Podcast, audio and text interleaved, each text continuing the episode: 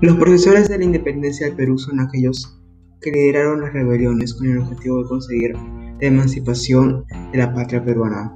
Se les llama profesores de la independencia del Perú, de la independencia del Perú, ya que, ya lideraron rebeliones con un, solo, con un solo objetivo, conseguir la emancipación del Perú, o sea,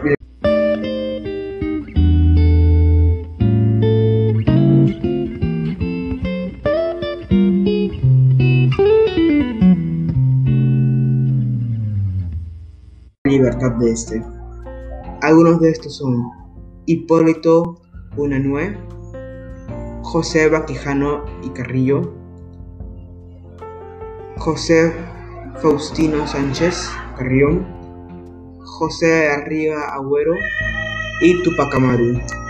Ellos son algunos de los próceres y precursores de la emancipación del Perú.